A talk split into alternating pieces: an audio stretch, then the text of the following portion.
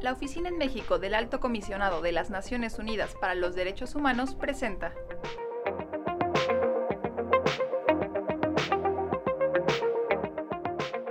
Hola a quienes nos escuchan. Gracias por acompañarnos. Mi nombre es Denise González Núñez. Soy oficial de Derechos Humanos de la Oficina en México de la Alta Comisionada de las Naciones Unidas para los Derechos Humanos. Continuamos con el tercer episodio de nuestra serie sobre el Día Internacional de las Víctimas de Desapariciones Forzadas, que es el 30 de agosto.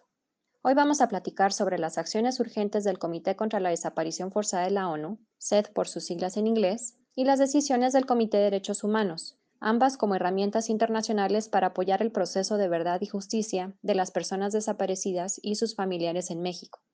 Le damos la bienvenida a María Eugenia Padilla, madre de Cristian Telles Padilla, quien desapareció el 20 de octubre de 2010 en Veracruz, y a Jeremy Renault de la Organización de Derechos Humanos IDEAS, también le damos la bienvenida a Virginia Garay de Guerreras en Busca de Nuestros Tesoros y mamá de Brian Eduardo Arias Garay, desaparecido en Tepic, Nayarit, el 6 de febrero de 2018.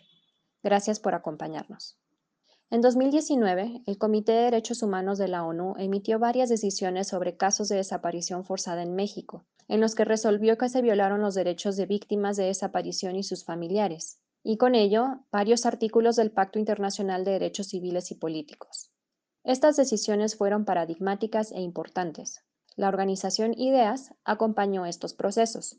Vamos a platicar con María Eugenia, quien fue una de las víctimas señaladas en la decisión que emitió el Comité de Derechos Humanos sobre su caso, y con los colegas de IDEAS. ¿Nos puede platicar de su caso y cuáles son sus exigencias a las autoridades? Soy María Eugenia Padilla García, madre de Cristian Telles Padilla, desaparecido por la Policía Intermunicipal de Poza Rica, Veracruz, el 20 de octubre del 2010. Hoy, a casi 10 años de su desaparición y haber tocado todas las puertas de las autoridades mexicanas, lo único que recibimos fueron malos tratos y violaciones a nuestros derechos humanos. Pero cuando creí que todas las puertas se habían cerrado, el licenciado Juan Carlos Gutiérrez me regala una esperanza y junto con, con ideas nos abrazan, asesoran y representan jurídicamente y nos abren una puerta, la puerta más grande del mundo. Llevan nuestro caso al Comité Internacional de Derechos Humanos. Mis exigencias, para empezar, sería la localización inmediata de mi hijo y que me lo entreguen en el estado que se encuentre. Quiero que se haga justicia, que se castigue a los responsables directos y a los indirectos. Digamos como las autoridades de Veracruz que nos negaron la posibilidad de su localización inmediata al negarse a tomar la denuncia e iniciar una búsqueda en esos primeros minutos que eran los más importantes o serían los minutos primordiales de vida. Quiero que el Estado mexicano cumpla con la decisión del Comité de Derechos Humanos de la ONU. En este caso, tenemos un, un, ejemplo muy palpable, que sería la Comisión Ejecutiva de Atención a Víctimas, que se niega a cumplir con lo relacionado al tema de reparación integral. ¿Por qué fue importante llevar su caso ante el Comité de Derechos Humanos de la ONU? Para mí fue muy importante llevar mi caso al Comité de Derechos Humanos de la ONU porque era dar un grito de auxilio, porque en México todos son sordos, porque se me daba la oportunidad de gritar fuerte, tan fuerte que todo el mundo me, escuchar, me escucharía y sabrían lo que le hicieron a mi hijo, lo que me hicieron a mí, lo que le hicieron a mi familia y lo que le estaban haciendo a México era poder acceder a la verdad y a la justicia. Era poder gritar y que todos los mexicanos supieran que no estamos solos, que siempre hay una puerta, una puerta grande que se abrirá y nos escucharán y nos harán justicia.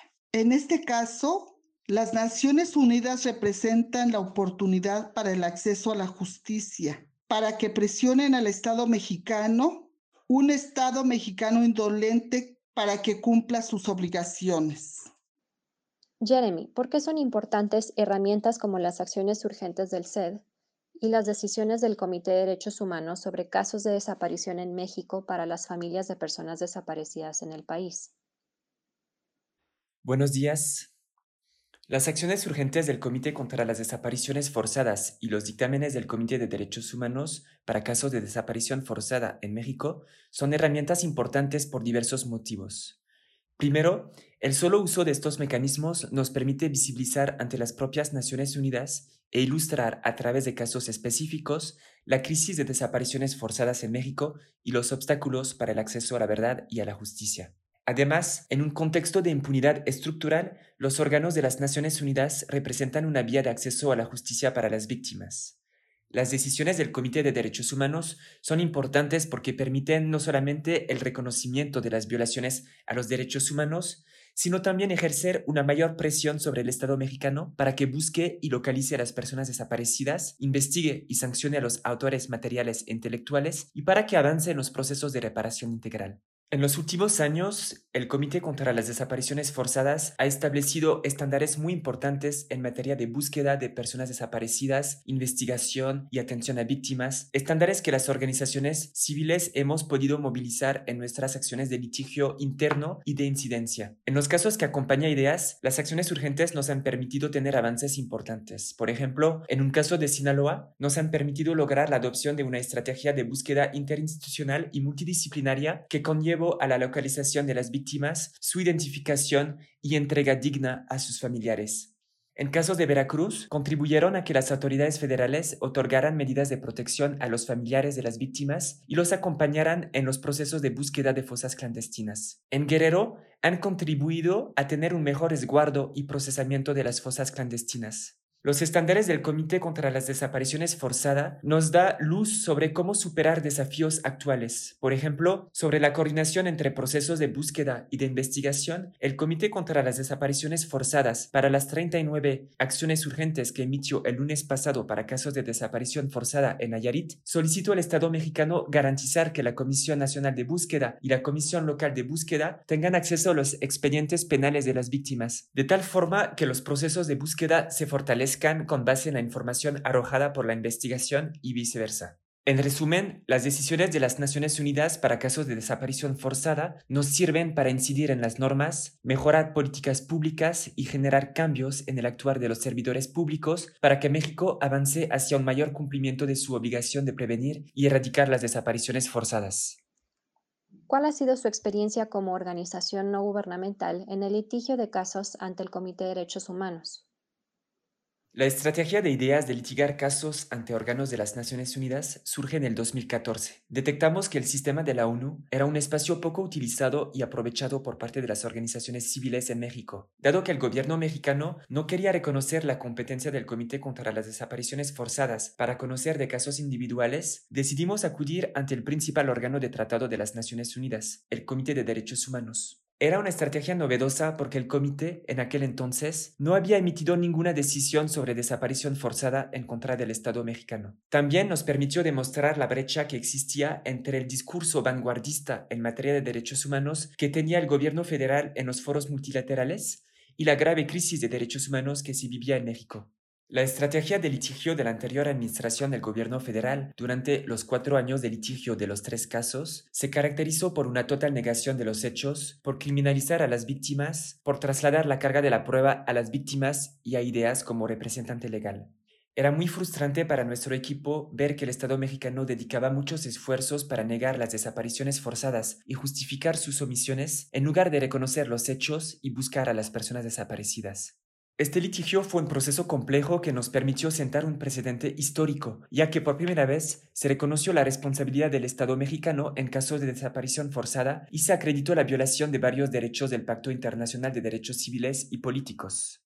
A un año de emitirse los dictámenes del Comité de Derechos Humanos, hemos enfrentado numerosos obstáculos para su implementación, principalmente por la ausencia de lineamientos claros del gobierno mexicano para el seguimiento de las decisiones de Naciones Unidas, por la negación de la Comisión Ejecutiva de Atención a Víctimas en reconocer la obligatoriedad de las decisiones del comité y en proceder con la reparación integral del daño para los tres casos, y por la ausencia de un pronunciamiento contundente por parte de Relaciones Exteriores y de la Secretaría de Gobernación sobre el carácter obligatorio de las decisiones del comité.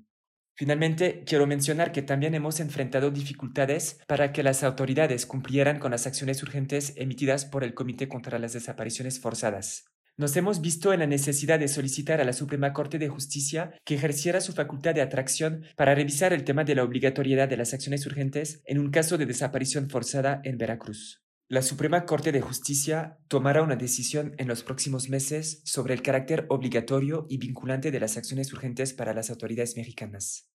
De resolverse favorablemente, esta decisión sentará un precedente sumamente importante para todas las víctimas de desaparición forzada en México.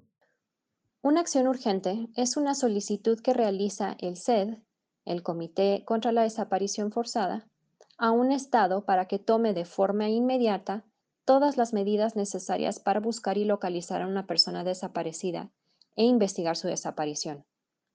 Doña Vicky acudió a estas acciones en el caso de la desaparición de su hijo Brian. Es importante que otros familiares de personas desaparecidas conozcan su experiencia.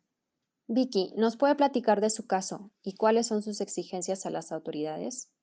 Muchísimas gracias por su invitación, por aceptarme aquí y tomarnos en cuenta como voz de nuestros desaparecidos. Servidora Virginia Garay Cázares, el caso de mi hijo, Brian Eduardo Arias Garay. Él desapareció el 6 de febrero del 2018. Él era un trabajador joven de 19 años. Trabajaba en un puesto de hamburguesas. Él salió a las 3 de la tarde, 2 de la tarde aproximadamente, a su trabajo, ya que ellos empiezan a limpiar, a acomodar, a contar lo que van a llevar en los puestos de hamburguesas. El puesto de hamburguesas se encuentra a tres cuadras de nuestra casa y jamás llegó al puesto de hamburguesas, así como tampoco regresó a casa. Ha sido un peregrinario, un sufrir el estar con las denuncias, el pedirle a las autoridades algo que se haga y siempre tenemos nosotros la negativa, ya no es tan físicamente, sino que nos hacen creer que están trabajando, nos hacen creer que lo están haciendo, pero a pesar de que damos nombres, a pesar de que damos información, no, no vemos resultado. Entonces yo me sentía impotente. Yo les he pedido a las autoridades y les pido a las autoridades que busquen la manera, el análisis de contexto este, de esta desaparición, así como un diseño de un plan de búsqueda, algo que nos dé resultado para encontrar a mi hijo, algo que nos lleve a su localización.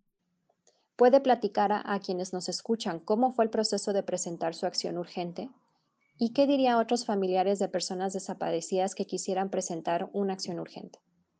La verdad, para mí esto ha sido un gran apoyo. Esta ha sido la primera ocasión en la que yo me siento apoyada, me siento tomada en cuenta, siento como que me están creyendo, como que toman en cuenta el caso de mi hijo, que no están buscando su propio beneficio o que no, no buscan, no piensan en, en ello, sino que están pensando en mi hijo, en mi familia, puesto que todas las autoridades, si no ven beneficios, si no ven que hay algo, si no les retribuimos alabándolos o no sé realmente qué es lo que busquen las autoridades, no encontramos ningún apoyo, ninguna ayuda. Entonces, cuando yo hice mi petición urgente, yo he sentido un acompañamiento, me ha agradado mucho que me guían, que me han explicado personalmente, se han molestado en hacerme llamadas y, y decirme cómo va, de preguntarme cómo está el caso, en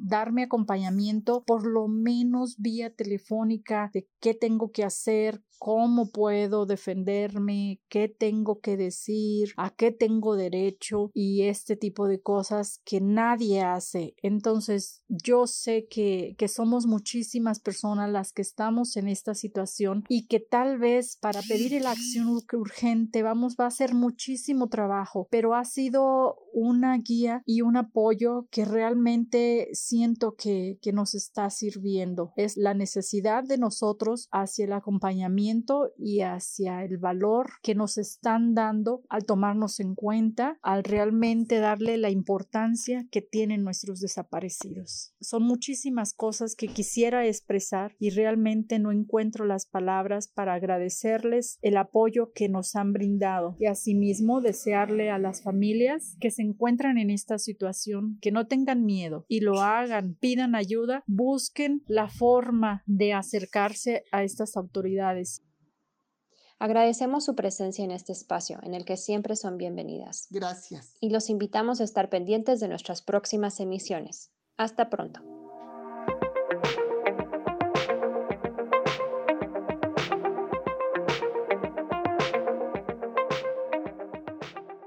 Esta fue una producción de ONUDH y Sinu México.